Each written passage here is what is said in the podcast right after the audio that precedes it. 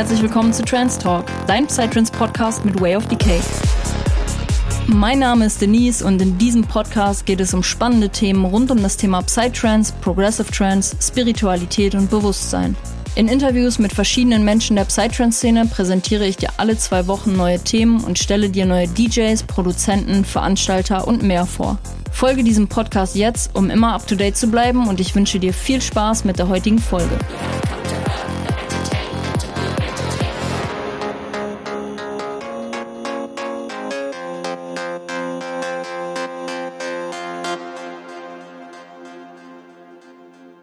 Hi und herzlich willkommen, liebe Psytrance Community, zu einer neuen Podcast-Folge.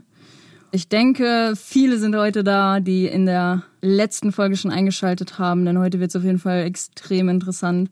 Noch viel interessanter als in der Folge zuvor, denn wir starten heute wirklich rein mit meiner Experience mit Ayahuasca. Und ähm, in der letzten Folge ging es ein bisschen darum, ich habe euch erzählt, was die Hintergründe waren, warum ich mich dazu entschieden habe, diesen Ayahuasca-Retreat zu machen. Wenn du die Folge noch nicht gehört hast, dann eine Bitte, hör sie dir an, weil sie ist auf jeden Fall essentiell wichtig, damit du dann im Endeffekt dieses Gesamtbild, naja, sagen wir mal, verstehst, warum es dazu kam und wie sich dann auch alles für mich ja, verändert hat nach dem Retreat. Und ähm, das eine existiert nicht ohne das andere. Dementsprechend ähm, pausiere hier gerne die Podcast-Folge und schau im Podcast bei der Folge 6 vorbei, falls du es bisher noch nicht gemacht hast. Und ansonsten, wenn du es schon gemacht hast, heiße ich auf jeden Fall alle herzlich willkommen zu, zum Part 2. Heute wird's für mich, also das wird für mich heute die aller, aller, aller wichtigste Folge wahrscheinlich werden auf diesem Podcast. Die aller, aller wichtigste. Auch die emotionalste sehr wahrscheinlich. Ähm, ich sage direkt mal von Anfang an, falls ich, also ich hoffe, dass ich nicht zu sehr springe in den Gedankengängen, weil das ist manchmal, manchmal kommt dann irgendwie noch eine, noch eine Sache hoch, die du, die du erlebt hast oder die du verarbeitet hast oder noch eine Erkenntnis, vielleicht kommt sogar noch eine Erkenntnis jetzt heute, während ich den Podcast aufnehme. Und ähm, ich hoffe, ja, das ist nicht zu sehr gesprungen. Ich habe schon mein, mein Konzept hier so weit gemacht, dass das alles einen roten Faden hat, aber das äh, Ayahuasca ist so, so, man kann es einfach nicht voraussehen, was passiert.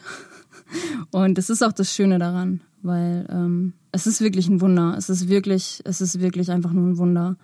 Und genau, in dem Sinne würde ich sagen, wir starten jetzt mal rein. Ich hoffe, diese Folge erreicht genau die Leute, die es erreichen soll. Und teile auch gerne deine Meinung mit mir auf Instagram zu dem ganzen Thema weil die Psytrance-Szene ist natürlich auch sehr psychedelisch angehaucht. Und ich habe es schon in der ersten Podcast-Folge gesagt, ich werde euch zum Ende dieser Podcast-Folge noch einen ganz, ganz, ganz wertvollen Tipp mitgeben, also primär für die Leute, die wirklich auch psychedelische Erfahrungen machen, basierend auf meiner Erfahrung, die ich jetzt mit dieser Pflanze gemacht habe, mit dieser tief psychedelischen Erfahrung, was ich auch niemals gedacht hätte. dass ich jemals so eine krass tief, tiefgründige und spirituelle und, und psychedelische Erfahrung machen werde, weil ich davor keine Erfahrung mit Psychedelikern hatte und manche so, oh mein Gott, du bist ja, du bist, also von dir ziehe ich wirklich meinen Hut, dass du dir direkt die krasseste, die, also den krassesten Meilenstein dann rausnimmst, so, aber ja, ich habe es auch in der, am Ende der Podcast-Folge, also der letzten Podcast-Folge schon gesagt, ich wurde wirklich mit dem Teufel auch konfrontiert. Der Teufel, der in mir gesteckt hat, wirklich. Aber das musste auch so sein. Das musste auch so sein. Und dementsprechend, ich würde sagen, wir starten jetzt mal rein. Ich erkläre euch ein bisschen, wie das Ganze abgelaufen ist. Und zum Schluss gehen wir dann auch ganz, ganz intensiv nochmal darauf ein, was ich wirklich mitnehmen konnte für mich. Und ja, ich wünsche euch auf jeden Fall ganz, ganz viel Spaß mit der heutigen Podcast-Folge. Teilt es gerne mit euren Leuten, die sich auch für diese Thematik interessieren. Und ja, in dem Sinne, viel Spaß euch. Also, liebe Leute, für mich nochmal. Der Retreat ging vom 15. bis zum 18. Juli Sprich, wir waren vier Tage da, drei Nächte, drei Nächte, in denen noch wirklich, ja, in jeder Nacht getrunken wurde, Ayahuasca getrunken wurde. Und zwischendrin konnte man quasi noch Kambo-Sessions machen. Kambo ist ein Froschgift, wo du quasi einmal auch komplett äh, dich von innen reinigst. Das habe ich tatsächlich auch gemacht am, am letzten Tag, weil ich mich dazu entschieden habe, von der zweiten auf die dritte Nacht kein Ayahuasca mehr zu trinken. Da komme ich später nochmal, da komme ich später nochmal drauf. Ähm, aber deswegen habe ich auch gesagt, ich möchte Kambo nochmal mitnehmen, um da auch durch meine Angst zu gehen, weil auch da war ich dann in einer Situation, wo viel Angst wieder hochkam. Viel Respekt, weil ähm, ich bin ein sehr, sehr großer Verstandesmensch und das, das Das ist mir auch so, oh mein Gott. Das hat sie mir so vorgehalten in der ersten Nacht und da, da hat sie mich, da hat sie mich richtig durchgenudelt, ey. Da hat sie mich wirklich richtig durchgenudelt und mir wirklich gezeigt, was heißt eigentlich Verstand und Ego. Und genau, wir fangen jetzt erstmal ganz, ganz knackig von vorne an. Ich bin, ähm, ich bin dort angekommen und ähm, wir waren in, in so einem süßen Häuschen, wo das hat so einer Jugendherberge geähnelt, sage ich jetzt mal. Und ähm, genau, ich bin angekommen und dann war schon jemand da und hat eine Cambo-Session gemacht. Aber auch ganz anders, als es eigentlich vorher prophezeit ist, weil normalerweise bei Cambo ist es so, dass du, also man sagt immer, du musst den Prozess einfach durchstehen. du musst den Prozess einfach durchstehen. Also du bekommst Herzrasen, das fängt auch sehr schnell an. Das wird quasi, du, du bekommst so, ein, äh, so eine leichte Brand, äh, Brandwunde in den Oberarm und dann wird dir dieses Froschgift quasi initiiert. Und ähm, genau, ich hatte nicht diese negative Erfahrung quasi, also dieses Herzrasen und dass du dann auch so einen Druck im, im Kopf bekommst. Bei mir war es auch sehr warm, bei ihm sah es auch so aus. Ähm, genau, also dementsprechend, er hat die erste Camo-Session gemacht und wenn ich er sage, dann rede ich. Das war auch so krass, Mann. Das war auch so krass. Ich kam, ich kam dort an, habe mich vorgestellt und alle saßen halt draußen so ein bisschen ganz bunt gemischte Truppe, also wirklich super bunt gemischt. Ähm, ich war die zweitjüngste. Ähm, viele auch in, im Alter von, von meinem Dad zum Beispiel. Ähm, ein paar so um die 30, 40 auch. Also sehr, sehr, sehr bunt gemischte Truppe. Und genau, also ich irgendwann, ich hatte meine, meine Sachen dann vom, vom Haus abgestellt und dachte mir so, ja komm, gehst jetzt mal rein und guckst mal so, was so oben ist. Und da hat es schon angefangen, was für mich auch sehr prägend dann im, im, in der Nacht war, dem, nachdem wir das erste Mal getrunken haben. Ähm, ich habe mir quasi so ein Durchgangszimmer einfach ausgesucht. So, ich bin durchs Haus gegangen und ja, dachte mir so, okay, hier ist noch was frei. Ge platzierst du dich hier einfach mal. Und wir sollten ähm, eigene Bettwäsche auch mitbringen und die Betten dann halt beziehen. Und das habe ich natürlich auch nicht gemacht. Und ähm, das waren alles so Zeichen, also was ich natürlich erst im Nachhinein dann auch gecheckt habe, nachdem ich diese unfassbar krasse, also diesen krassen Horrortrip auch hatte in der ersten Nacht, ähm, dass ich da schon gemerkt habe, also jetzt, wenn ich rückblickend drauf schaue, dass ich mich nicht wirklich um mich selber kümmere und dass das auch ein krasses, krasses Ding ist, was in den letzten Monaten halt genauso war und was, was mich auch sehr fertig gemacht hat, aber was ich jetzt auch einfach lernen durfte, für mich selber einfach wieder da zu sein und so. Ähm, genau, dann bin ich in diesem Durchgangszimmer gewesen und, und ja, komm, pff, ja, YOLO halt. Keine Ahnung, chillt sich jetzt einfach mal so hin. Und ähm, genau dazu später dann mehr. Ja, und dann ähm, hatten wir alle Einzelgespräche quasi und ich habe natürlich dann meine Story auch geteilt und generell an dem Wochenende habe ich auch einfach extrem viel geweint, weil bei mir auch so viel so viel aus der Vergangenheit wieder hochgekommen ist. Vielleicht erzähle ich da gleich nochmal irgendwie zu gegebener Stelle ein bisschen mehr zu. Ich habe es ja auch in der ersten Podcast-Folge schon mal angesprochen, dass ähm, ja meine Mom nicht mehr bei uns ist, seit ich fünf bin. Und das, boah, da wurde ich in den letzten Wochen auch wieder echt krass mit konfrontiert, mit so einem sehr, sehr tief sitzenden Trauma. Und ähm, genau, dann, es hat sich alles irgendwie aber auch krass nach hinten gezogen, weil das war auch der Tag, wo alles irgendwie so upside, äh, ähm, upside down war wo das Unwetter war und alle kamen natürlich auch viel später als eigentlich geplant und dementsprechend sind wir dann auch viel später in die Session reingegangen. Und ähm, genau, wir sind dann, ne, also wir hatten dann quasi einmal oben so einen Raum, wo die Zeremonie stattgefunden hat und dann musste man so eine Wendeltreppe runtergehen und dann nochmal ins andere Haus, um dann quasi in die Schlafräume zu kommen. Und genau, also was ist in der ersten Nacht passiert? Ey, ihr, sie hat mir, also man kann wirklich sagen, sie hat mich so hardcore von hinten gebumst, ey. Das ist, also ich kann das gar nicht in Worte fassen, so das, das ist so krass. Aber sie hat mich auch, sie hat mich genau das geteacht, was ich dann auch in der zweiten Nacht einfach ähm, komplett transformieren konnte. So deswegen musste dieser komplette Kontrollverlust einfach sein. Ich hatte den kompletten Kontrollverlust und zwar wir haben dann irgendwann angefangen mit dem ersten Cup natürlich und ich dachte mir so, ja, die, die, die wissen schon, was sie mit mir machen hier so. Dosierung, keine Ahnung. Ich habe mir meine Erfahrungsberichte immer durch, äh, durchgelesen und dachte mir so, ja, ja, alles easy. So, ich vertraue euch halt schon, ne? Ich vertraue euch einfach. Und Mama Aya sowieso. Dementsprechend mach, äh, zeig mir alles, was ich brauche. Das, das war auch so eine kleine Intention, mit der ich in den Trip gegangen bin. Zeig mir alles das, was ich jetzt gerade brauche. Und ich habe den ersten Cup getrunken und dann, dann legst du dich halt erstmal so hin und ja, keine Ahnung. Der Verstand versucht das auch die ganze Zeit zu greifen. Okay, spürst du jetzt schon was oder passiert schon irgendwas oder keine Ahnung. Und irgendwann war ich dann so ein bisschen in meiner Gedankenwelt drin. Und dann hieß es so von vorne Booster. Wer will einen Booster? Wer will tiefer eintauchen? Und ich dachte mir so, ja komm, Alter, dafür bist du doch hier. so, let's go. Ich bin voll down, richtig deep da reinzugehen. Und mit dem zweiten Cup habe ich mich komplett weggeschossen und auch komplett selbst überschätzt.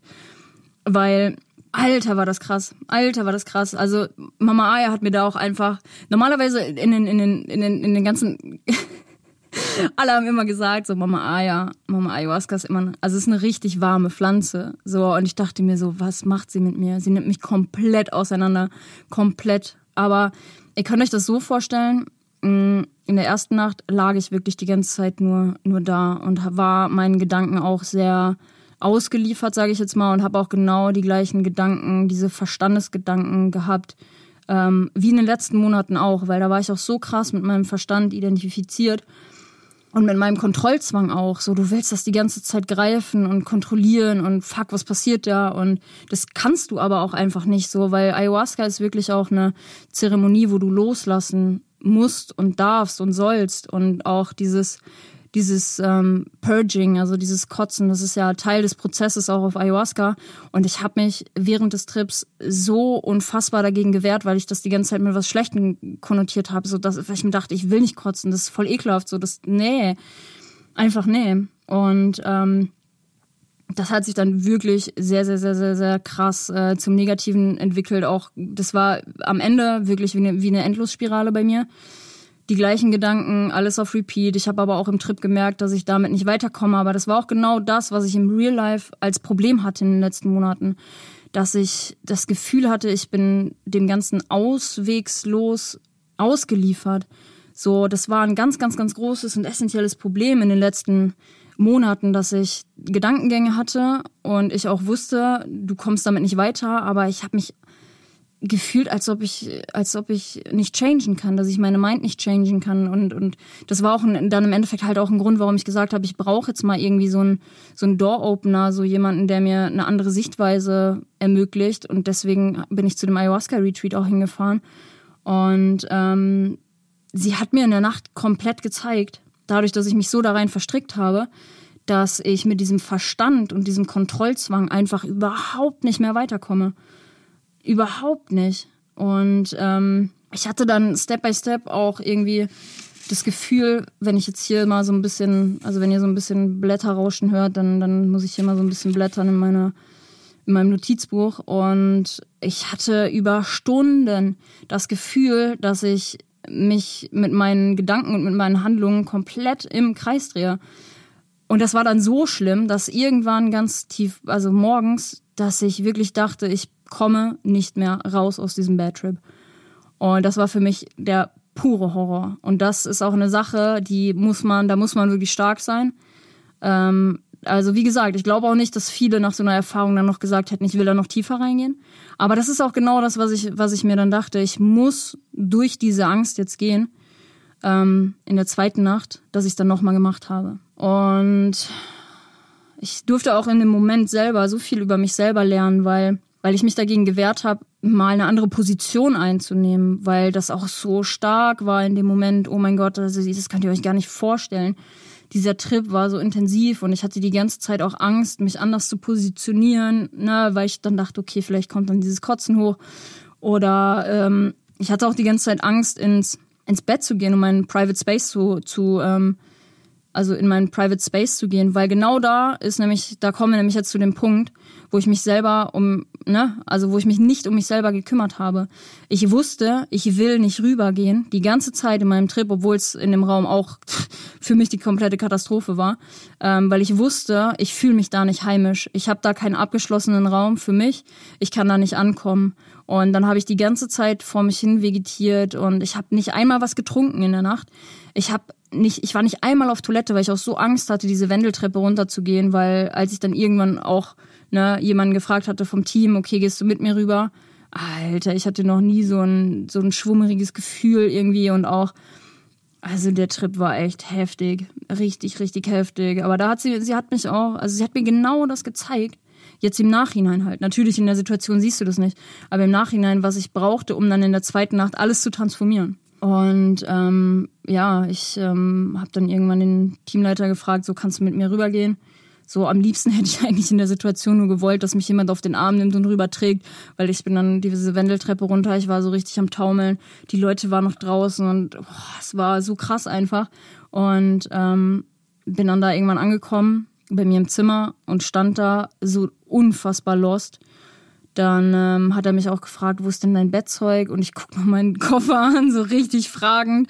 Da liegt alles drauf und ich dachte mir so, boah, wo bin ich überhaupt? Wer bin ich überhaupt? Was passiert hier überhaupt? Und äh, dann hat er mir eine Decke geholt und ein Kissen und meinte so, ja, leg dich erstmal hin. Und dann dann hat's mir nochmal einen richtigen Schub gegeben. Also so richtig deep, dass ich, mh, mm, ihr könnt euch das vorstellen, also natürlich, diese Gedankengänge haben sich sowieso schon immer die ganze Zeit wiederholt. Ähm, und dann lag ich im Bett und dann bin ich so abgedriftet und dachte mir so, boah, fuck, bist du noch in der Realität? Und ein ganz, ganz, ganz riesiger Triggerpunkt an dem Abend war, dass, ähm, oder beziehungsweise an dem Morgen dann, morgen war es ja dann schon, dass Papas Freundin Geburtstag hatte. Und ich mir die ganze Zeit dachte, was erzählst du deiner Familie? äh, was jetzt mit dir passiert ist, weil ich, das hat sich so, ich habe mich da so reingesteigert, dass ich dachte, das ist mein Schicksal jetzt in diesem Zustand, in diesem permanenten Play und Repeat und komplett confused irgendwie so, ähm, da drin zu bleiben, weil ich war dann so krass in meinen Gedankengängen und irgendwann bin ich aufgeschreckt, so richtig so nach links und nach rechts geguckt und nach vorne und dann wieder runter. Wieder so kurz in die Ruhe, dann wieder total von den Gedanken abgedriftet und wieder aufgeschreckt, so, wow, was geht ab? Und dann nach links und nach rechts und dann gerade und dann, Alter. Dann war ich halt auch so hypersensibel für alle Töne, die da waren, für ähm, wenn irgendjemand duschen gegangen ist zum Beispiel, weil bei mir waren ja vorne und auch links die Türen immer auf. Und das hat mir auch nochmal richtig den Rest gegeben, so dass ich gar nicht zur Ruhe gekommen bin. Und irgendwann bin ich dann doch irgendwie so langsam eingepennt und dann wieder aufgewacht. Ich hatte dann auch noch meine Kontaktlinsen drin und da habe ich schon, ich war so dankbar, als ich irgendwann in der Realität wieder war. Weil natürlich, die haben gesagt, wenn du irgendwann so abdriftest, der Trip wird zu Ende gehen. Aber wenn du selber da so drin steigst und dich immer weiter in dieses Negative verfängst, dann ist halt Game Over, ne? Dann ist komplett Game Over. Und irgendwann, ähm, boah, keine Ahnung, kam dann der Teamleiter, hatte mich dann auch so, hatte dann so, ja, hey, guten Morgen, wie geht's dir? Und ich so, Alter, ich habe überhaupt keine Ahnung, wo ich bin.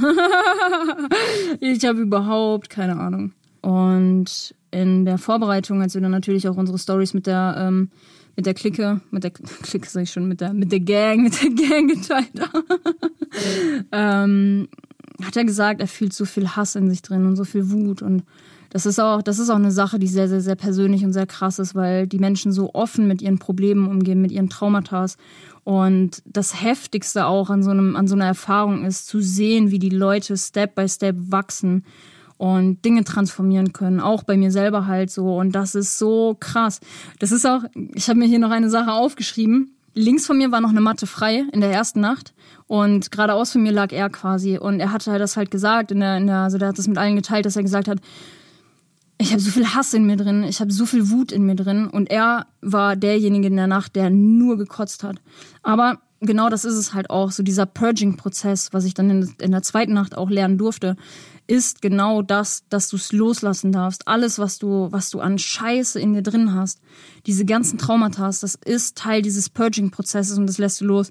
Und das, als ich da dann noch lag, quasi abends, ähm, nachts, ähm, da hat er auch, habe ich nur, du hörst doch die Stimmen so krass. Mal hörst du die Gespräche, weil immer geflüstert wird und mal nicht. Und ähm, ich habe dann nur gehört, warum geht's mir so scheiße, warum geht's mir so scheiße? Und ich wusste innerlich schon, du musst das alles rauslassen, Mann. Und ich habe mich so gefreut. Und das ist auch eine Sache, die du lernst während des Ayahuasca-Retreats. Wenn irgendjemand kotzt, ich schwöre, du fängst einfach an zu jubeln und zu kreischen, weil du dich so freust. Und deswegen, oh, ist so krass. Einfach so krass. Und genau an eine Sache, wo, an die ich mich jetzt gerade noch erinnere, ist, ähm, da war ein, ein, sie war mein Engel. Sie war wirklich mein Engel in der zweiten Nacht und hat mir, Alter, sie hat mir so viel geholfen. Echt so krass. Sie hieß Elia und war Teil des Teams und hat für alle gekocht. Also unfassbar lecker gekocht. Boah, Girl, ich bin ihr richtig dankbar. Das ist so, sie hat so veganes Rührei gemacht und so einen, so einen geilen, ähm, hier Dings, wie heißt das, so ein, so ein, so ein Fladenbrot, alles self-made und so. Oh, einfach, oh, mit Essen kann man mich ja sowieso catchen, aber das war nochmal Next Level. Ähm, genau, und sie ist irgendwann in der Nacht zu mir gekommen und war mir so richtig, richtig nah. Aber das war dadurch, dass ich so überfordert mit meinem Trip auch war. Also sie hat sich dann auf meine Brust auch gelegt, so mir Wärme zu schenken und so. Sie auch, glaube ich, gesehen hat, dass ich so krass verkrampft war, so am struggeln weil sie wusste natürlich auch meine Story und alles und das hat man wirklich einfach gemerkt, dass ich, dass ich nicht loslassen konnte in der Nacht, also überhaupt nicht. Und dann war sie erst da und dann äh, kam aber auch der Teamleiter und meinte so, lass sie mal, lass sie mal. Und dann dachte ich mir im Trip schon so, hey, hat er mir jetzt gerade, mm, hat er mir jetzt durch diese Aktion geholfen? Weil ein ganz essentieller Punkt bei Ayahuasca ist halt, dass du selber durch den Prozess durchgehen musst. Dass du ähm, selber auf deine Schattenseiten auch schaust, um dann im Endeffekt da durchgehen zu können, um deine Ängste zu besiegen, um Traumata beiseite legen zu können und so. Und ähm, genau, das ist noch eine Sache, die mir jetzt gerade einfällt. Also die erste Nacht war wirklich für mich schon, schon krass. Alter Schwede. Und deswegen bin ich dann auch an dem Morgen, wo ich das dann alles realisiert habe, dass ich mich auch überhaupt nicht gut um mich selber kümmere, war das Erste, was ich gemacht habe. Ich habe diese Erfahrung dann geteilt mit Elia zum Beispiel und noch ein paar anderen. Und sie meinte direkt so, ja, dann komm zu mir ins Zimmer. Und ähm, ich so, oh mein Gott, bin dir so dankbar, dass du mich aufnimmst, weil das war für mich wirklich der Horror. Aber da habe ich auch gemerkt, ne, genau das, was auch in den letzten Monaten bei mir Thema war, kam dann hoch, dass ich mich in den letzten Monaten natürlich überhaupt nicht um mich selber gekümmert habe und immer im Außen irgendwie gesucht habe und, und noch mehr über Leistung definieren und keine Ahnung. Aber bei mir war es in den letzten Monaten so, wenn es im Außen still geworden ist, dann ist es im Innen ganz, ganz, ganz laut geworden. Und genau das hat sie mir wenn ich sie sage, rede ich immer von, von Mama Aya. Das hat sie mir in der ersten Nacht sehr schmerzhaft spüren lassen, aber ich musste durch diesen Schmerz durchgehen, um ihn transformieren zu können. Und mir wurde auch so oft im Trip schon klar in der ersten Nacht, dass wenn ich nichts verändere von meinem Verhalten, von meinen Gedanken, von allem drumherum, dann kann sich auch nichts im Außen ändern. Also ne, mit so Kleinigkeiten schon, dass du zum Beispiel dich einfach mal anders hinsetzt oder dass du einfach mal loslässt in Form von Kotzen, dass du einfach mal aufstehst und andere, andere Gefühle wahrnimmst, weil ein Mädel zum Beispiel, die hat immer getanzt einfach, die hat einfach immer getanzt und das wurde mir dann in der zweiten Nacht auch sehr klar, dass wenn ich mich mal anders verhalte, wenn ich, ne, auch nicht so viel trinke, dann, äh, und mich so aus dem Leben kicke, Alter, boah, mm, dann geht auch alles anders. Also dann nimmt der ganze Trip auch einen ganz anderen Verlauf. Und das war der Grund, warum ich in der zweiten Nacht auch einfach alles komplett von vorne anders gemacht habe. So, was ist in Nacht Nummer zwei passiert? Also ihr müsst euch sowieso erstmal vorstellen, dass ähm, nach jeder Nacht folgt dann ähm, auch eine Integration. Ähm, die wird mit allen gemacht, so, weil das ist auch super, super wichtig, sich auszutauschen und zu hören, was ist bei anderen passiert, weil du bekommst das im Trip schon mit. Ne? Natürlich, wenn mal jemand schreit oder wenn jemand anfängt zu weinen. Ich habe auch in der zweiten Nacht unfassbar doll angefangen zu weinen. Von manchen hörst du dann aber auch nichts und das war dann auch in der zweiten Nacht so. Also ich glaube, die Leute, die am stillsten sind, das sind die, die am meisten einfach am, die, die am meisten einfach am struggeln sind. Oh mein Gott, ja. Zum Glück kann ich da jetzt einfach drüber lachen, so. Aber in der Situation denkst du wirklich, du stirbst eines räudigen Todes. Alter Schwede. Ja, Mann, krass. Und äh, die Integration ist auch das, was am wichtigsten ist, weil du kannst manche Dinge auch einfach nicht greifen, die da passiert sind. Und dann, dann redest du darüber und die haben natürlich, also das ganze Team, das Team hat, ähm, vier Leute waren im Team dabei, um euch da nochmal kurz reinzuholen. Und ein Mädel war dabei, die, also Elia zum Beispiel, die hat ähm, gekocht und hat aber auch irgendwie so sehr die fürsorgliche Mami für alle gespielt und hat auch für sehr, sehr viele Leute eine sehr äh, sehr tragende Rolle äh, im Prozess selber oder in den Prozessen selber. Dann äh, der Teamleiter auch mit dabei gewesen, dann der Boy, von dem ich gesprochen habe, wegen ihm ich da war. Und ähm, hat auch viel, viel Musik gemacht, auch Klangschalentherapie und mit ihm habe ich auch die Cambo-Session gemacht.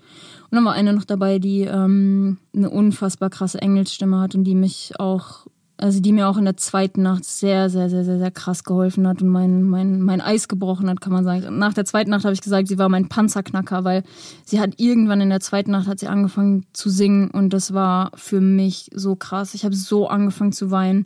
Ich habe so positiv angefangen zu weinen, weil ich packe euch hier den, den Link des Songs mal in die, in die Shownotes rein. Der, der, der Song heißt Schwach oder Schwäche, ich weiß gerade gar nicht genau. Und dann hat sie angefangen zu singen und meinte, du brauchst nicht immer stark sein. Und das war für mich so, bam, das hat mein komplettes Herz mitgenommen, mein komplettes Eis gebrochen. Ich habe angefangen zu weinen. Und genau das ist auch das, was dieses Loslassen einfach ist. So deine Emotionen zu 100% zu fühlen 100% in die Hingabe zu gehen, egal was kommt, egal was kommt, sei es dieser, dieser Purging-Prozess oder auch na, sich deinen Gefühlen einfach hinzugeben. Ich habe irgendwann angefangen zu lachen, weil ich, weil ich so happy war, so dankbar.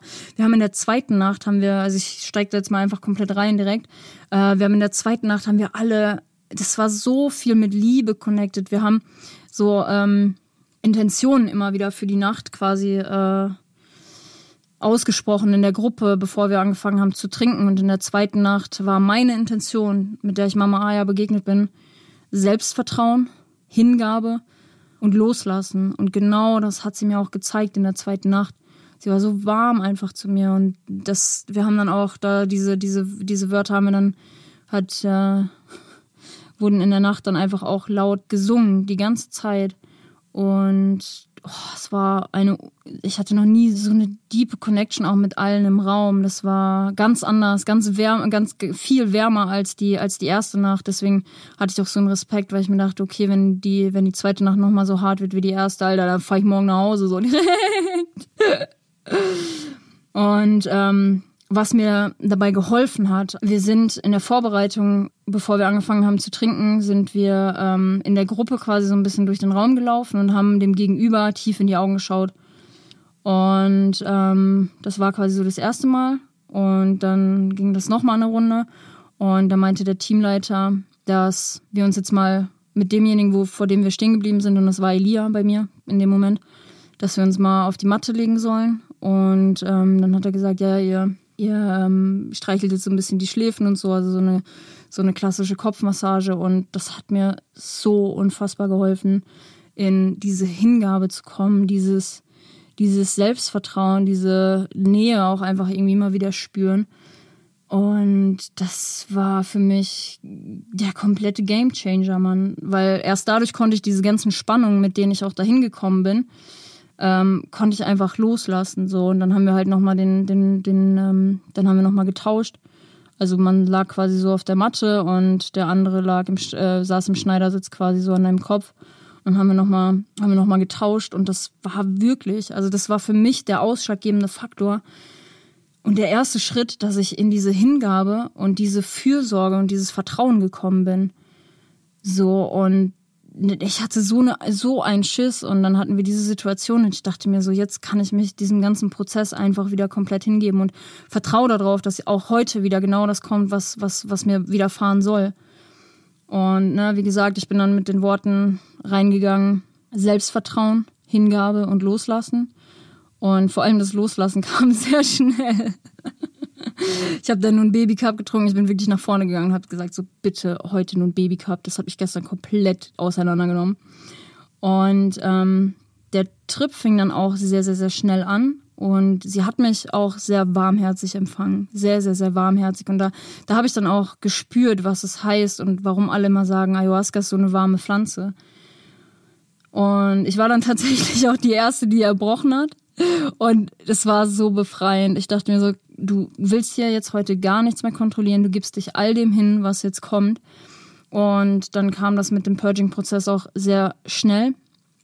Und ihr könnt euch das so vorstellen, dass du, du zeigst auch deine Demut und deine Hingabe der Pflanze gegenüber, indem du auf alle Viere gehst und den äh, Eimer dann quasi vor dir hast. So. Und bevor wir, also bevor wir die erste Nacht gestartet hatten, hieß es dann auch, du aus so einer, das ist so ein, so ein Akt der, des Loslassens auch, dass du dann mit dem Becher nach draußen gehst, mit dem Erbrochenen und dann an eine Pflanze quasi gehst und, und, und sagst so, kannst du meine, nimmst du meine Altlasten an? Und dann bekommst du einfach eine Schwingung zurück und dann gibst du diese Altlasten ab. Und das war so unfassbar befreiend. Meine Fresse, das war so befreiend. Und ich dachte mir so, warum hast du dich, warum hast du dich dem Ganzen nicht gestern schon hingegeben? Aber ist im Endeffekt auch nicht schlimm, weil der erste, die erste Nacht war die Grundlage dafür, dass ich mich in der zweiten Nacht so krass hingeben konnte einfach. Und ähm, was ich natürlich dann auch gelernt habe aus der ersten Nacht, ist, mich einfach mal anders zu positionieren. So, ihr könnt euch nicht vorstellen, wie oft ich in dieser Demutslage war, einfach auf meinen Knien und ich habe mich so verbeugt die ganze Zeit und Mama Aya gegenüber und ich dachte mir so, danke, dass du mich heute so warmherzig in Empfang nimmst und mich mir zeigst, dass ich mir selber vertrauen kann, dass ich allem vertrauen kann um mich herum. Und ähm, habe ihr dadurch einfach so krass meine Demut gezeigt und meine Dankbarkeit und meine oh, es war so befreiend. Oh mein Gott. Und dann war ich, ich war auch auf Toilette, weil ich mir da, weil ich da auch einfach gelernt habe, so Mann, lass einfach los. Lass einfach los. Hör auf mit diesen scheiß Konzepten, die du dir alle aufgebürgt hast in den letzten Monaten. Das war so krass. Und na, wie gesagt, Gemma war die, die gejammt hat mit ihrer Engelsstimme. Und ähm, sie hat dann irgendwann angef angefangen zu singen und meinte, du musst nicht immer stark sein. Und das hat so krass meine Schale gebrochen einfach. Das hat so krass meine Schale gebrochen, dass ich so geweint habe. Und ich dachte mir auch so, du hast immer die ganze Zeit daran, daran festgehalten, dass du stark sein musst, dass solche negativen Gefühle nicht da sein müssen, aber auch die negativen Gefühle müssen einfach gefühlt werden, um sie loslassen zu können. Und da habe ich einfach durch Mama Aya nochmal einen ganz, ganz anderen äh, Blick drauf. Also sie hat mir einen ganz anderen Blick darauf gegeben. Und ähm, eine Sache muss ich auf jeden Fall auch noch erzählen, die ähm, sehr krass war und wo ich dann auch schon gemerkt habe, du kommst wieder so langsam in deine, in deine Kraft. In der zweiten Nacht ist noch jemand ähm, gekommen, mit dem ich direkt so eine krasse Bindung hatte. Ähm, Herbie. Er war 53 oder auch 54 und wir waren auch direkt mega krass connected. So, ich weiß nicht, es war super deep direkt, weil er ist auch Musiker gewesen und dementsprechend hatten wir natürlich auch deswegen halt eine krasse Verbindung, weil Musik ist für mich halt auch einfach mein ganzes Leben. Und ähm, die erste Nacht war ja meine Horrornacht. Nee, Moment, jetzt muss ich kurz überlegen. Genau, meine, meine Nacht der Hingabe, das war seine erste Nacht. Und die war, da hat er auch noch nicht gekotzt oder irgendwas, das war auch für ihn noch nicht so krass. Und da lag er dann irgendwann neben mir und meinte so, boah, eigentlich muss ich die ganze Zeit pinkeln. Und ich so, Alter, ich hatte gestern genau die gleiche Scheiße und ich hab's falsch gemacht. Ich hab's einfach falsch gemacht. Geh einfach pinkeln. Und er ist aufgestanden, ist pinkeln gegangen, kam wieder und meinte so, oh mein Gott, danke einfach dafür. Ähm, ich brauchte diesen Push einfach mal. Und das ist auch das, was ich ihm gesagt habe. So, ich hätte gestern auch diesen Push einfach von jemandem gebraucht, sozusagen, geh jetzt auf Toilette oder keine Ahnung, trink einfach mal was oder sonstiges. Und ähm, er hat dann irgendwann einfach seine, seine Hand auf meine Schulter gelegt und ich habe zu ihm rübergeschaut und weil, weil er auch so dankbar war, dass ich angefangen zu weinen habe, dass er einfach auch gemerkt hat, dass ich so langsam einfach loslassen kann und wir haben uns dann ganz, ganz, ganz tief umarmt und es war so eine, so eine krasse Einheit und auch Verbundenheit, weil ich dann auch darüber nachgedacht habe, wie wir uns da halt kennengelernt haben und wie viel wir eigentlich doch auch gleich sind. So, also wie, viel wir, ja, also was uns alles verbindet auch teilweise. Und auch das ist einfach ein super, super schönes Gefühl in der Zeremonie an, an sich, weil du du bist in den Prozessen der anderen natürlich auch total drin und auch manchmal einfach krass involviert.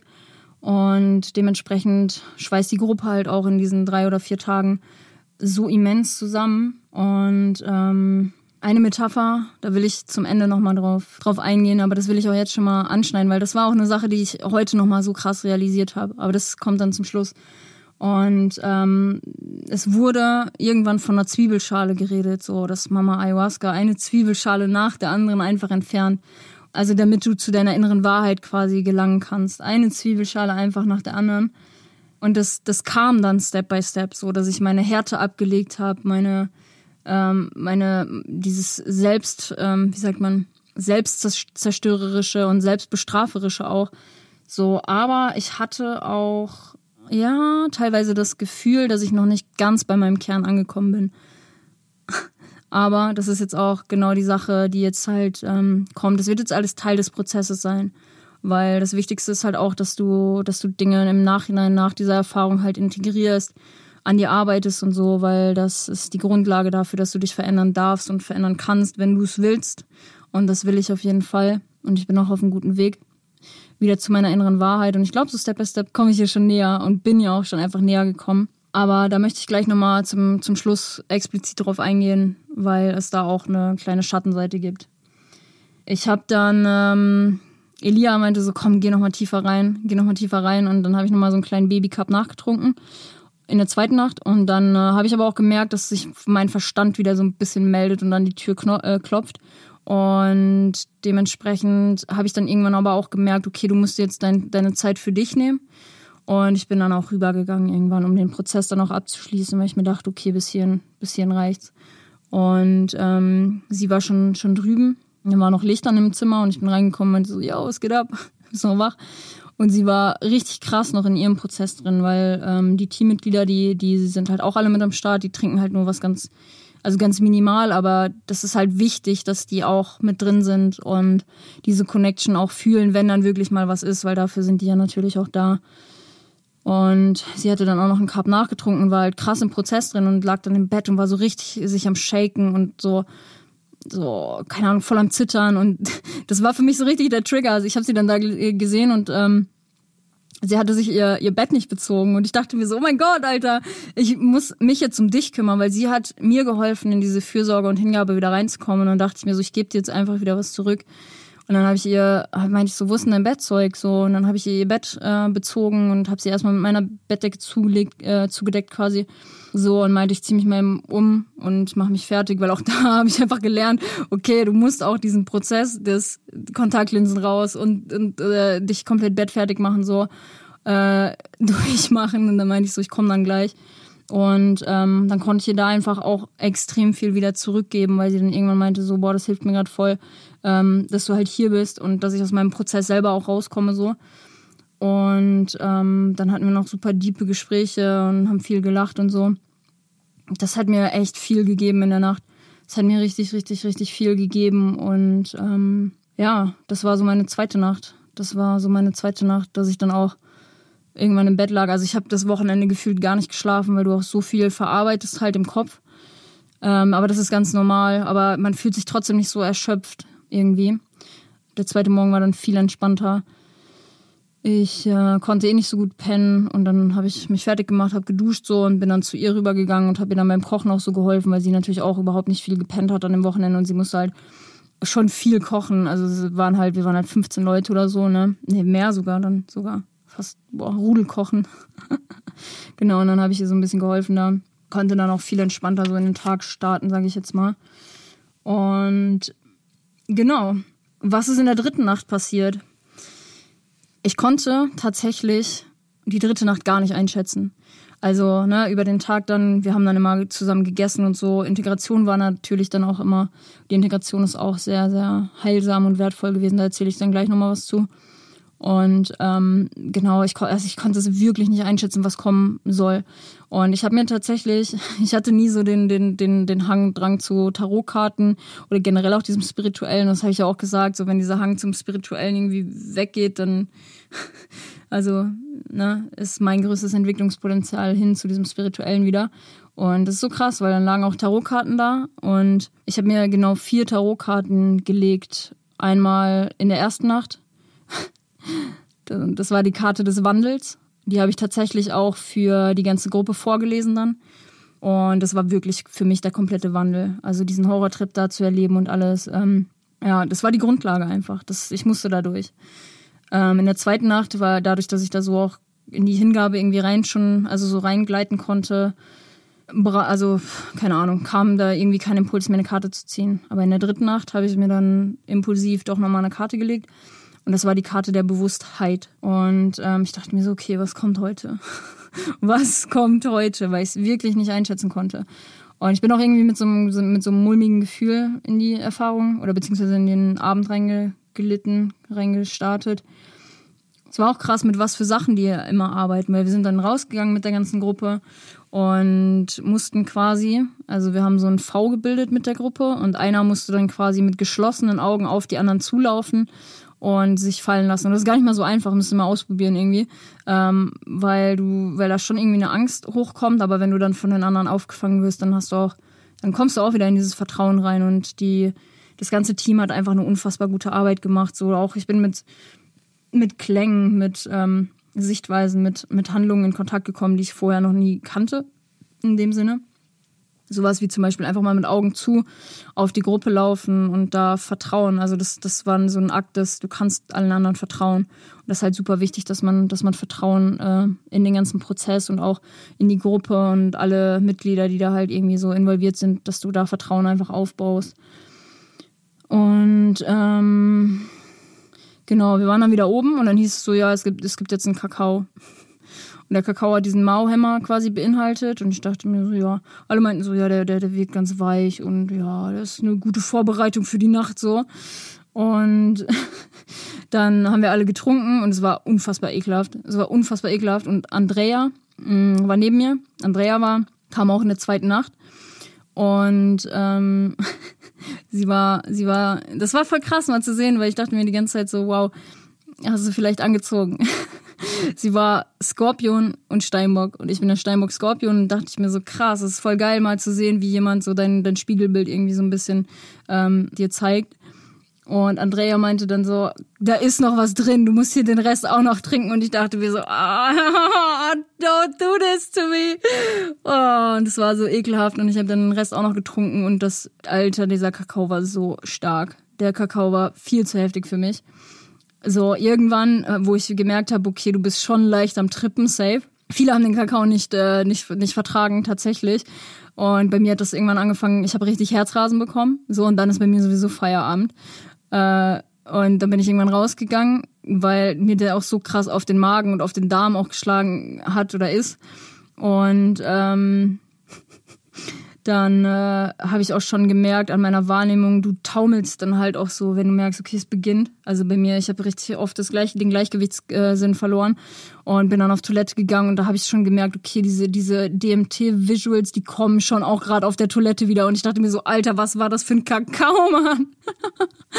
und ähm, genau, wir haben dann zur Vorbereitung haben wir es war auch richtig, richtig schön, Mann, weil da war ja, also da haben wir ja die Prozesse jeden einzelnen, jedes einzelnen äh, Teilnehmers schon, schon mitbekommen und wie jeder irgendwie so sein, sein Wachstum auch schon generiert hat oder ist. Hat. Also wachsen konnte einfach. Und ähm, ich wurde dann wieder sehr stark mit meinem Verstand konfrontiert, sage ich jetzt mal, weil ich dann auch in der Situation war wie in der ersten Nacht. Ich dachte mir so, okay, der erste Cup, der schiebt schon ordentlich rein. so, also beziehungsweise der Kakao. Und willst du jetzt noch tiefer in die, in die Erfahrung gehen? Und ich war schon, schon kurz davor so, dann hat mich aber irgendwas geblockt. Herbie, also pass auf, hier, Herbie war ähm, der, der in der zweiten Nacht noch kam, der links neben mir war. Wir haben dann kurz vorher, haben wir dann die Plätze gechanged, so. Und wie das das Schicksal so wollte, war Herbie trotzdem noch neben mir. Also ich war dann quasi nicht mehr links komplett in der Ecke, sondern rechts komplett in der Ecke. Also rechts neben mir war die Wand und links von mir war Herbie. Also Herbie sollte einfach bei mir bleiben in der Nacht. Und ähm, genau, dann war, hat sich mein Verstand wieder total irgendwie die ganze Zeit eingeschaltet und so, trinkst du jetzt noch, weil du willst nicht wieder so eine Horrorerfahrung haben. Weil ich mir auch die ganze Zeit dachte, eigentlich, du hattest gestern so eine schöne Erfahrung, so eine warme Erfahrung, das willst du dir jetzt mit einem äh, Bad Trip oder wie auch immer nicht wieder kaputt machen, so. Und dann meinte Herbie so, also wir sind beide so, so aufgestanden und dann, mein Verstand dachte sich noch so, komm, du machst es, weil du bist deswegen hier. Und ich wollte diese, diese Tarotkarte, dieses Thema Bewusstheit noch tiefer eigentlich ergründen. Dann sind wir beide so aufgestanden kurz und dann äh, meinte ich so, also er so, ja, willst du? Und ich so, nee, nee, mach ruhig erst. Und in der Zwischenzeit musste ich aufs Klo und hab Ruslan, der in der ersten Nacht quasi gegenüber von mir war, äh, habe ich ihn unten getroffen und meinte so, Alter, scheppert dich dieser Kakao auch so weg? Und er so, ja, der ist bei mir auch schon sehr, sehr, sehr intensiv und äh, ich werde, ich habe auch für mich die Entscheidung getroffen, erstmal nichts, äh, nicht nachzu, nachzunehmen, also kein Ayahuasca noch mehr zu trinken, weil ich bin nicht für die anderen hier, ich muss den anderen nichts beweisen und das war für mich so dieser Klickmoment, dass ich mir auch dachte, mach dir das doch jetzt nicht wieder kaputt durch deinen Verstand oder generell, du musst den anderen nicht beweisen, dass du jetzt auch irgendwie stark bist oder so und dann dachte ich mir so, Alter, ich bin so dankbar, dass der Typ mir noch über den, über den Weg gelaufen ist und mir da diesen kleinen Impuls noch gegeben hat, weil mein Bauchgefühl hat die ganze Zeit gesagt, mach's nicht, mach's nicht. Und der verstand dann so, mach's doch, mach's doch. und Ruslan so, don't do it, bitch. Wenn der Bauchgefühl nicht sagt, ist es okay. Und dann habe ich es nicht gemacht und dann habe ich mich quasi in der Nacht auch entschieden, ähm, ähm, einfach Kambo zu machen, um nochmal eine andere Erfahrung dann halt quasi am, am nächsten Tag mitzunehmen. Und ich bin dann irgendwann rübergegangen. Nee, nee, nee, ich muss euch noch eine Sache erzählen, ähm, die auch für mich sehr herzerwärmend und die mich auch sehr krass wieder in meine Stärke zurückgebracht hat. Und zwar ähm, war Herbie. Herbie hat in der Integration, genau das muss ich erst erzählen, Herbie hat in der Integration ähm, erzählt und das hat mich auch krass mitgenommen, weil ich war an, nach der zweiten Nacht sowieso mega empfindlich für Emotionen und er war dann quasi so der Erste, der seine Story dann auch geteilt hat nach seiner ersten Nacht. Unsere zweite, seine erste. Und er hat erzählt, dass, ähm, dass, seine, dass seine Frau vor sieben Jahren gestorben ist an einer Krankheit und dass er seitdem nicht loslassen konnte. Und das hat mich mega krass berührt, weil ich nicht gedacht hätte, dass er irgendwie damit so krass konfrontiert wurde, weil es ihm eigentlich augenscheinlich ganz gut ging in der Nacht davor. Und ähm, da habe ich aber auch gemerkt, ich bin wieder ein bisschen zurück in meiner Stärke, weil ich habe das so krass gefühlt, weil ich habe ihm dann irgendwann auch gesagt, und da kann ich auch mit euch jetzt offen einfach drüber reden, weil das auch einfach sehr, sehr, sehr wichtig ist für den Prozess und auch für mich, weil ich habe von Traumata geredet, die bei mir in der, in der Vergangenheit halt hochgekommen sind. Und das war, meine Mom ist nicht nur weg, seitdem ich fünf bin. Meine Mom liegt im Koma, seit ich fünf bin. Und ich habe ihm dann gesagt, Herbie, schau her. Ich hatte mit 15, 16 so einen Prozess, wo ich lernen durfte zu akzeptieren, weil nur wenn du Dinge, wenn du Dinge akzeptierst, die in der Vergangenheit passiert sind, dann kannst du loslassen und dann kannst du damit, damit Frieden, also dann kannst du mit dem Frieden damit einhergehen. Und hat auch so gesagt, ich, ich, ich weiß nicht, ich kann irgendwie da nicht loslassen und Co. Und in der Nacht, als er dann wirklich noch getrunken hat nach dem Kakao, ähm, ist er erst so, ich lag dann auch wieder die ganze Zeit so und hab mich so, dachte mir so, oh, irgendwie fühlst du dich nicht gut, dein Bauch und dies und das.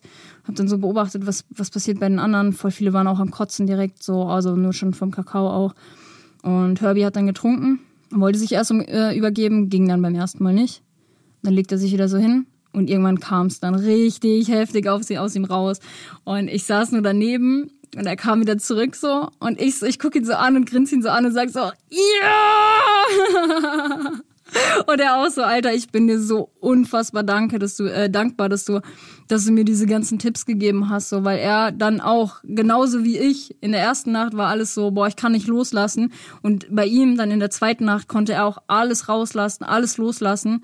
Und das Schönste, wirklich das Schönste für mich war, darauf in der Integration am dritten Tag haben wir darüber geredet und ich meinte so, ich habe ihn angeguckt, ich habe ihn tief in die Augen geguckt und meinte so, konntest du loslassen? Konntest du das akzeptieren? Und er sagt so, ja, ich habe meinen Frieden wiedergefunden. Und es war für mich so. Wo ich auch gemerkt habe, ich komme wieder in meine Stärke zurück, so, weil die Tage zuvor, ich konnte, ich konnte da nicht drüber reden, auch jetzt generell. Ich habe euch das jetzt auch gesagt, ich konnte da nicht drüber reden und nicht anfangen zu weinen, weil ich so krass das war zu krass für mich so. Und jetzt bin ich einfach wieder in der Stärke, dass ich da, dass ich da offen drüber reden kann, dass ich ähm, mit dieser Stärke einfach andere Menschen auch wieder inspirieren kann. Und ähm, das ist auch für mich noch, jetzt, wenn ich jetzt gerade in der Situation hier stehe, einfach super, super krass zu beobachten. So viel dazu erstmal. so, ihr Lieben, wir kommen jetzt zu einer Sache, die am aller, aller, aller wichtigsten ist bei so einem Ayahuasca-Retreat. Und wo ich jetzt gerade noch nicht so viel, ich habe jetzt gerade erstmal viel über die ganzen Nächte erzählt und auch Morgende. Und eine Sache, die aber an so einem Wochenende am aller, aller, aller, aller wichtigsten ist und wo ich am Ende auch wirklich nochmal explizit darauf hinweisen möchte, ist die Integration, weil die Integration ist das aller, allerwichtigste und die Integration ist auch das, was ich seit also nach dem Retreat die ganze Zeit mache. Ich versuche das Ganze einzuordnen, es kommen neue Erkenntnisse. Du musst natürlich auch probieren, das Ganze in den Alltag zu integrieren, weil und genau das ist auch irgendwie so ein bisschen das Fatale, also das heißt Fatale, aber äh, das ist das Fatale an der falschen Herangehensweise bei einer psychedelischen Erfahrung. Ich habe gelernt, dass diese Integration so unfassbar wichtig ist, weil auch da haben wir nochmal Dinge hochgeholt, wo ich gar nicht dachte, dass das bei mir irgendwie Thema ist. Ähm, wie zum Beispiel in der, wann war das? Ja, das ist safe. Das war in der, in der ersten Integration, also nachdem ich meinen Horrortrip hatte, ähm, haben wir darüber geredet, wer mir Druck macht. Also ob ich mir selber auch immer Druck mache und wer mir irgendwie den Druck in der Vergangenheit gemacht hat. So, weil das Team hat immer, hat eine sehr krasse Gabe, einfach die richtigen Fragen an der richtigen Stelle und dann auch nochmal tiefer reinzugehen. So. Und das ist auch der Grund, warum man wirklich ähm, bereit dafür sein muss, auch auf seine Schattenseiten zu gucken. So. Und dann hieß es halt so, ja, wem willst du immer was beweisen oder wem wolltest du bisher immer was beweisen und ähm, warum verurteilst du dich selber? Und dann habe ich gesagt, meinem Papa musste ich immer was beweisen. So, weil er immer gesagt hat, ja, Kind, du musst was machen, du musst ein Studium machen, du musst dies, du musst das und blablabla. Und ähm, da ist herausgekommen, dass ich mit meinem Papa auch, also ich habe ihn irgendwann so akzeptiert, wie er ist. Wir haben jetzt nicht so die, die tiefste Bindung, sage ich jetzt mal, aber genau das ist auch das Ding, wo ich jetzt gemerkt habe, Alter, das triggert dich echt hart, Alter. Ähm, und dann hat jemand aus dem Team seine Erfahrungen auch geteilt, dass, dass er den ersten Schritt auf seinen Papa gegangen, zugegangen ist und einfach mal ein offenes Gespräch gesucht hat. Und das wird bei mir jetzt auch noch kommen. So, weil wir einfach keine tiefe Beziehungsebene haben, wo wir offen über Gefühle oder Situationen irgendwie reden können. Und ähm, ja, ich habe euch ähm, ein paar Sachen mitgebracht, so irgendwie fünf Punkte, glaube ich was ich durch die Integration wirklich am meisten gelernt habe, weil die Integration war wirklich einfach Gold wert. So. Und ähm, das war zum einen diese Konfrontation mit meinem Kontrollverlust weil ähm, wenn ich die Kontrolle, und das ist auch das, was mich in den letzten Monaten so krass verfolgt hat, wenn ich die Kontrolle einfach nicht abgeben kann, dann fange ich einfach an, mich selbst zu verurteilen. Und das ist dieses Ding, wo ich auch an, an, diesem, an, diesem, an diesem Punkt war, dass ich irgendwann dachte, ich bin stuck, ich komme nicht mehr weiter mit meinem Verstand, weil mir eine gewisse Weitsicht auf, auf Dinge gefehlt hat. Und ähm, genau, so, mir wurde dann halt einfach gezeigt, wem willst du was beweisen? Mir selber natürlich auch dass ich immer stark sein muss und Co. Und ähm, aber auch ne, mein Papa. Und dass ich diese Beziehung zu meinem Papa wertschätzen und auch jetzt teilen darf. Und dass ich ihm verzeihen muss, dass er mir nicht die Aufmerksamkeit geben konnte damals, die ich eigentlich hätte gebraucht, also die ich gebraucht hätte. Ja, auf der anderen Seite bin ich aber jetzt einfach auch dankbar, weil jetzt habe ich halt meine Stärke wieder zurück. Und das hat mir mein Papa auf jeden Fall sehr, sehr, sehr krass gelehrt damals unterbewusst, unbewusst, aber er hat es mir auf jeden Fall gelehrt, indem er mir auch, auch einfach meine Freiräume gegeben hat zum Wachsen. Ja, Punkt Nummer zwei. Der liebe Herbie, muss ich da nochmal nennen. Ähm, ich war in den letzten Monaten, das habe ich auch, also du fängst ja, bevor du in so ein Retreat gehst, fängst du schon an, sehr, sehr viel zu reflektieren. Ne, ich habe mich viel mit meinem Human Design auseinandergesetzt, habe äh, auf mein Inneres endlich mal wieder äh, Aufmerksamkeit gerichtet. Und ähm, irgendwann, kurz bevor ich zum Retreat gefahren bin, habe ich ähm, mir aufgeschrieben, dass, oder beziehungsweise ist erstmal an die, an die Oberfläche wieder gekommen, dass ich in den letzten Monaten gar keine Vision und gar keine Mission in meinem Leben hatte. Und dann habe ich überlegt, was ist denn überhaupt deine Vision und deine Mission? Und dann, ich habe das ja auch in der ersten oder zweiten Podcast-Folge schon gesagt, dass meine Vision und meine Mission diese, diese drei Key Facts sind. Inspiration, Fashion and Music.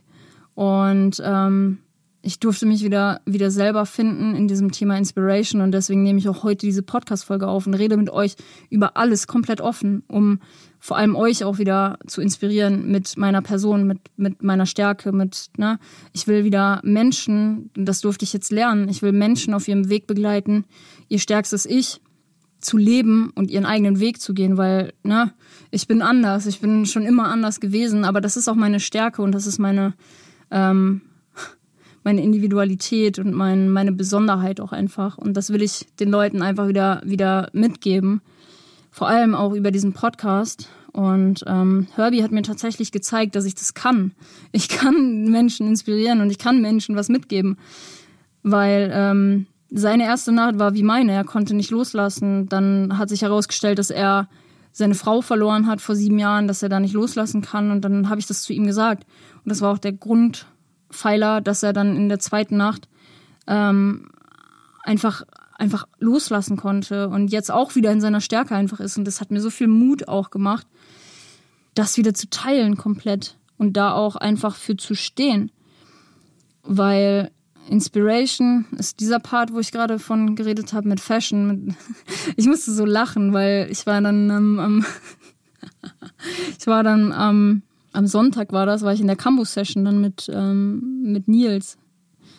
Und Nils ist der, den ich kennengelernt hatte und wegen, wegen ihm war ich da und, und er meinte, ich sitze da so und hab die Augen so zu und er sagt so, du bist schon so ein kleiner Styler, ne? Und ich dachte so, ja, ja, Mann, Alter, das ist, das bin einfach ich. Das bin einfach ich und das, da wird auch jetzt in, in, in Zukunft wird was auf euch zukommen in dem Bereich Fashion, so, was ich jetzt auch für mich einfach festigen können, konnte. Und ich, ich hau das jetzt einfach mal raus. Ich weiß nicht, ob es was wird, aber es ist ein großes Ziel von mir, meine eigene Klamottenmarke rauszubringen. Ja, fuck, ja, Alter. Und äh, ich habe das Gefühl, alles fügt sich jetzt gerade so. Und mit Musik sowieso. Ihr wisst, was meine, was meine, was meine Leidenschaft ist, was ich hier äh, mittlerweile schon erschaffen habe, auch mit dem Podcast. So 600 Leute schauen, äh, schauen, schauen, hören mittlerweile diesen Podcast einfach schon. Und das ist einfach unfassbar krass. Auch da nochmal jetzt wieder in diese Dankbarkeit reinzugehen. Ähm, dass ich da meinen Weg gegangen bin, dass ich auch einfach mal mir selber auf die Schulter klopfen kann. Was hast du eigentlich schon erschaffen in deinem Leben? und ähm, was es für einen Mehrwert auch für die Leute bringt. Und ne, anstatt immer sich auf diese ganzen negative Scheiße zu fokussieren, was ich in den letzten Monaten gemacht habe. Ja, danke Herbie, dass du da warst. Danke, danke Herbie, dass du da warst und mir das auch gezeigt hast. So. Ja, und da kommen wir auch eigentlich direkt zu Punkt 3. Was, ja, das ist Punkt Nummer 3 ist nämlich, wie stark meine persönliche Entwicklung während dieser Tage war. Ich meine, ihr seht, ihr hört das ja jetzt einfach selber. Ich bin wieder komplett in meiner Kraft, in meiner Stärke und ich bin so dankbar dafür, weil ich mich so verloren habe. Ihr könnt euch das gar nicht vorstellen in den letzten Monaten. Und deswegen auch das Thema der Podcast-Folge. Ich musste mich selber verlieren, um mich jetzt wieder neu zu finden. Und das ist so ein unfassbar starkes Gefühl. Und ähm, ich bin einfach komplett lost da angekommen. Ja, habe ich, hab ich euch ja erzählt. Ich bin einfach komplett lost da angekommen. Und am letzten Tag war ich einfach erfüllt von purer Liebe, von Dankbarkeit und Freunde, äh, Freude und, und ne, wie gesagt, auch jemand hier auf dem Zettel meinte, ich weiß gar nicht genau, wer das war, dass er glaubt, dass ich auf dem richtigen Weg bin und ich noch mehr Menschen helfen soll. Und das will ich jetzt einfach in die Welt raustragen wieder. Und das Ding ist, dass, weil, also ich bin der Überzeugung jetzt einfach auch selber wieder, weil du kannst, ne, Affirmationen bringen dir nichts so. Du musst irgendeine, du musst deine Sache fühlen und diese Stärke fühle ich jetzt einfach wieder und das ist so, wow. Fühlt sich einfach alles auch so gut an, gerade hier diesen Podcast aufzunehmen. Und ähm, ja, man, ist einfach, ist einfach geil. Punkt Nummer vier ist, ähm, dass, und da, da kommen wir auch nochmal auf diese Wichtigkeit der Integration zur Sprache. Erst durch die Integration und vor allem auch die Integration nach dem Retreat, was ich jetzt die letzten Tage einfach gemacht habe, hat sich herausgestellt, dass ich alle meine Fragen, die ich zuvor aufgeschrieben habe, äh, aufgeschrieben habe, beantwortet haben, weil natürlich liest man viel, man, man hört sich viele Erfahrungsberichte an und ähm, viele haben auch gesagt, sie hatten so eine, wie so eine Art Konversation mit Mama Aya. Und dann dachte ich mir so, boah, das ist doch bestimmt richtig interessant, so wenn du dann da sitzt und dann mit so einer, mit so einer, mit so einer göttlichen Weisheit redest, so, ganz offen und über Gott und die Welt. Und dann habe ich mir so viele Fragen aufgeschrieben, die ich hier stellen wollen, äh, die ich hier stellen wollte, so. Und das ist aber, ist im Endeffekt, man macht sich so sein Bild, aber es kommt im Endeffekt eh ganz, ganz, ganz anders, als man sich das irgendwie vorstellen kann, weil es einfach nicht greifbar ist. Und ähm, oh Leute, eine Sache, die sie mir auf jeden Fall beantwortet hat, ist die Frage, was bedeutet Verstand und Ego? Oh mein Gott, die erste Nacht hat mir das zu 100% gezeigt, aber genau das ist halt auch diese Sache mit der Integration. Ich habe jetzt alle Fragen für mich nochmal, bin alle Fragen für mich durchgegangen und dachte mir so, du hattest gar nicht so eine so eine Face-to-Face-Konversation und konntest deine Fragen stellen und so. Aber jetzt, als ich mir das nochmal alles durchgelesen habe, ich dachte mir so, ich habe auf jede Frage, die ich gestellt habe, habe ich einfach eine Antwort bekommen. Ich kann jetzt gerade mal hier reingucken und euch ein paar Fragen vorstellen. So. Ähm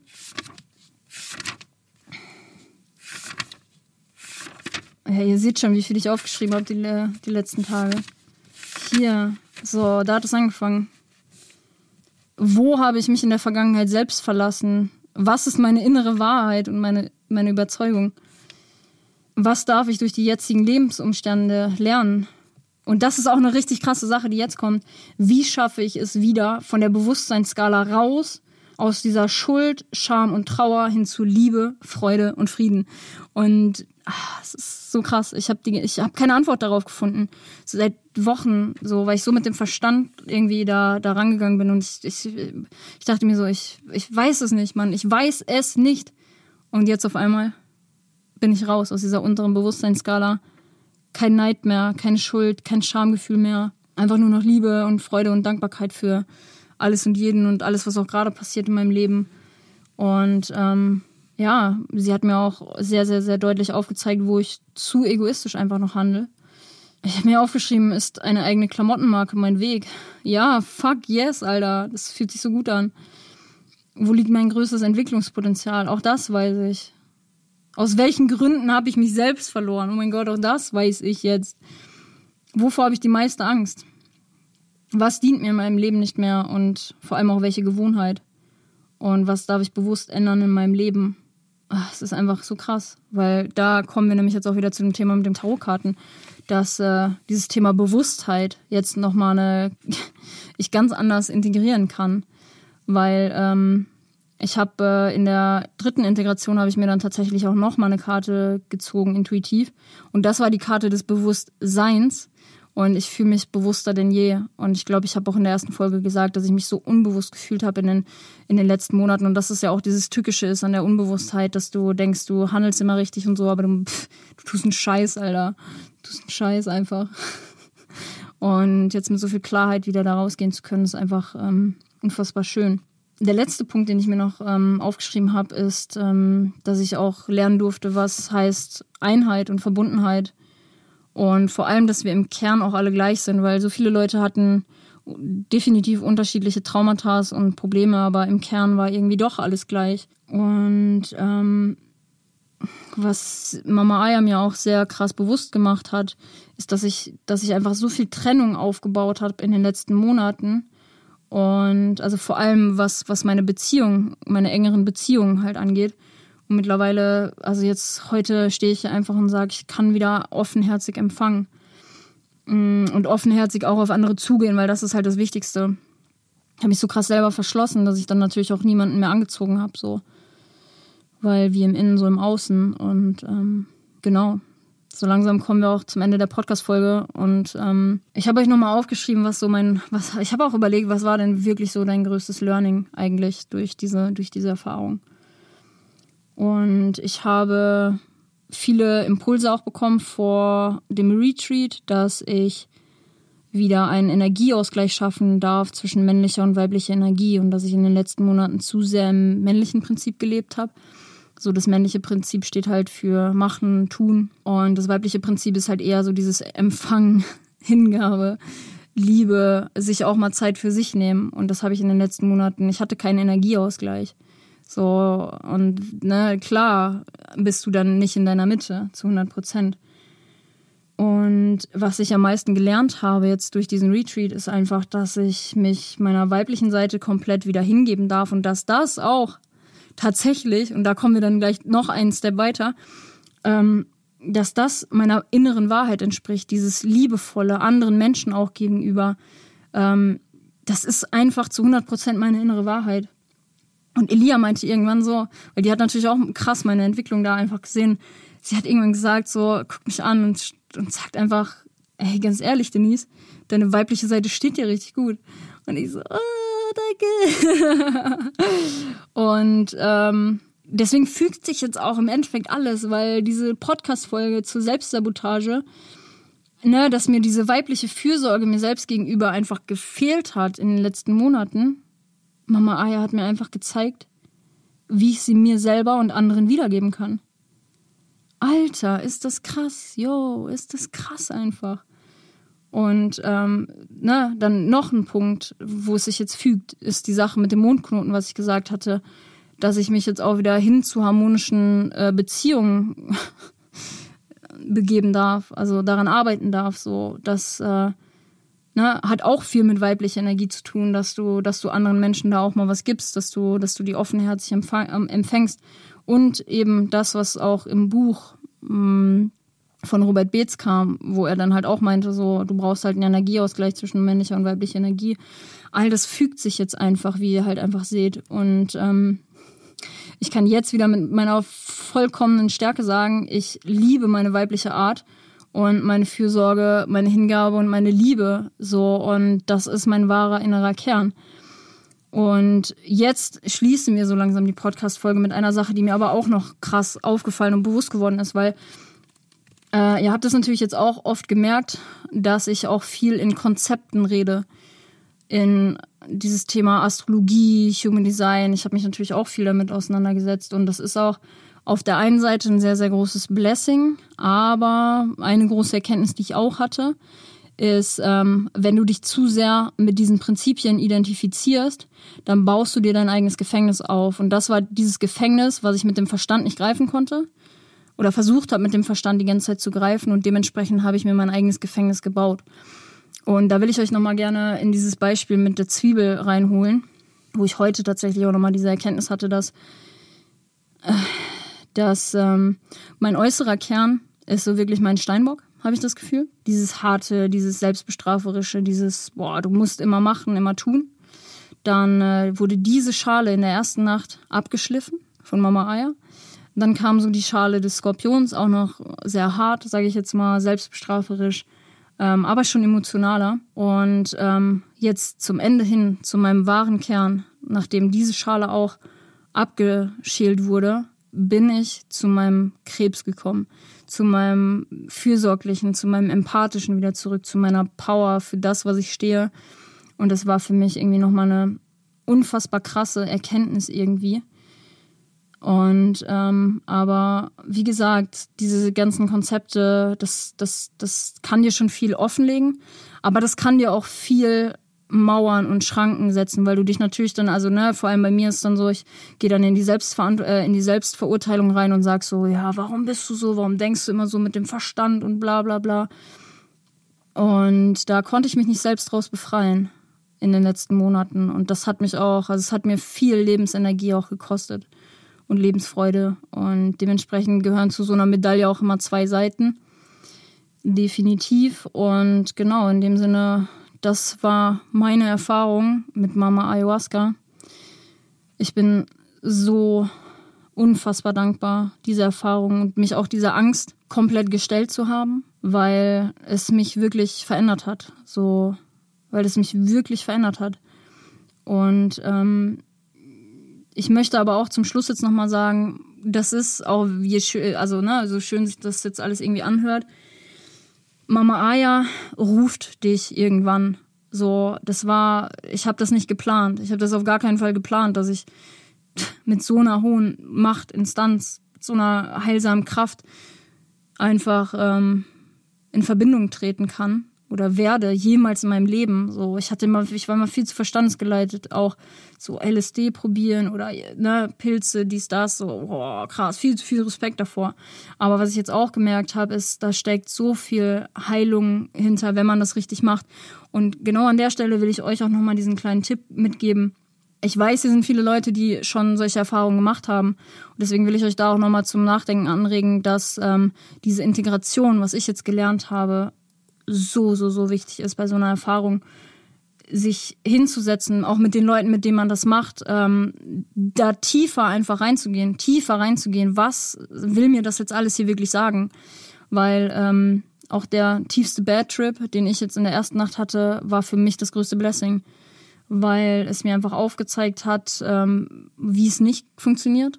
Und ähm, genau, deswegen der Tipp kommt jetzt gerade nochmal aus tiefstem Herzen. Macht euch ein Trip-Tagebuch. und das Schöne ist halt auch so, dann kannst du halt ähm, nach einem halben Jahr, so wie ich das jetzt mit dem Podcast auch mache, nach einem halben Jahr oder einem Jahr kannst du da nochmal reinstöbern. Und wenn du da wirklich detailliert alles reingeschrieben hast, dann irgendwann macht das einfach Sinn und dann kannst du auch deine Entwicklung ähm, beurteilen, sage ich jetzt mal, oder da nochmal einen Blick drauf werfen. Und ähm, weil es kann wirklich was unfassbar Heilsames sein, aber nicht jeder ist auch gemacht dafür. Das will ich aber auch euch nochmal mitgeben. Nicht jeder ist gemacht für so eine krasse Erfahrung. Ähm, und genau, in dem Sinne, es tat so gut, da jetzt einfach so offen drüber zu reden, das wird die krasseste Podcast-Folge, die ich, die ich jemals aufgenommen habe. Und äh, I'm sorry, Chris, dass ich so viel gelabert habe, aber das muss jetzt einfach sein, das muss die Welt hören. Und ja, in dem Sinne hoffe ich, dass du da für dich was mit ähm, rausziehen konntest, dass du. Ich wünsche einfach jedem diesen, diesen Frieden, den ich jetzt gerade in diesem Moment verspüre, weil wenn sich etwas in der Welt verändern soll, dann müssen wir zuerst uns selbst verändern. Und das ist mir ganz, ganz, ganz krass bewusst geworden nochmal. Und das fühle ich jetzt wieder. Ich wusste immer, diese ganzen Prinzipien, Persönlichkeitsentwicklung und dies und das, so ja, jeder predigt das so wie im Innen, so im, Au so im Außen, bla bla bla bla bla. Aber wenn du das nicht fühlst, und genau, an der Stelle möchte ich auch nochmal wirklich aus tiefstem Herzen ein, Dank, ein Dankeschön an, an euch aussprechen. Äh, für jeden, der mich einfach auf meinem Weg supportet, der mir Zuspruch äh, in den letzten Monaten oder auch Jahren gegeben hat, meinen Weg weiterzugehen. Und ähm, genau, in dem Sinne hoffe ich, dass ich euch was zurückgeben konnte. Teil gerne jetzt auch deine Meinung mit mir auf Instagram. Und ähm, ja, jetzt ist es auch für mich einfacher, weil ich nicht jedem, jetzt habe ich wahrscheinlich anderthalb oder zwei Stunden geredet, ich weiß es gar nicht. Ähm, aber Jetzt muss ich nicht jedem diese Erfahrung nochmal persönlich schildern, weil das war für mich echt Energieraum. Ich habe so gesagt, geil, ich nehme jetzt einfach die Podcast-Folge auf, hör die äh, Podcast ich nehme die Podcast-Folge auf, hör sie dir an und dann können wir reden. So, und ähm, genau, deswegen, ja, wer mit mir sich austauschen will, fühlt euch frei, egal ob auf dem Festival oder ähm, per Instagram. So. Ich erzähle euch da auch gerne noch ein bisschen mehr, aber das war jetzt echt so von A bis Z alles, was ich einmal loswerden wollte. Und auch nochmal Danke an das ganze Team, weil auch das Team wird sich diese Podcast-Folge anhören und auch die werden sehen, wie krass ich gewachsen bin durch diese, äh, durch diese, durch diese Erfahrung, weil ich so viel, ich habe so viel geweint, ich, oh, ich habe so viel geweint. Und für jeden Einzelnen bin ich dankbar, der auch da war. Und ähm, ich bin froh, wenn ich euch alle nochmal wiedersehen kann. Vielleicht ist es, äh, ich glaube Mama, ja, vielleicht wird sie mich irgendwann nochmal rufen. Ich bin, schauen wir mal. Also bis dahin. Ja, Wer auf Apple Podcasts hier noch zuhört, ähm, schreibt mir wirklich gerne eine Bewertung, wenn mir das hilft, hier auch weiterhin zu wachsen. Und teilt diese Podcast-Folge auch gerne mit euren Leuten, die äh, Interesse an Ayahuasca haben oder auch generell, die es einfach interessant fanden, jetzt mal ähm, meine, meinen Erfahrungsbericht zu hören. Und ich hoffe, das erreicht die Leute, die es erreichen soll. Und genau, ich stehe euch zur Verfügung für alle Fragen, die ihr noch habt. Und in dem Sinne bedanke ich mich wirklich von Herzen fürs Zuhören und verabschiede mich in dem Sinne. Bis bald. Wir sehen uns auf dem Floor.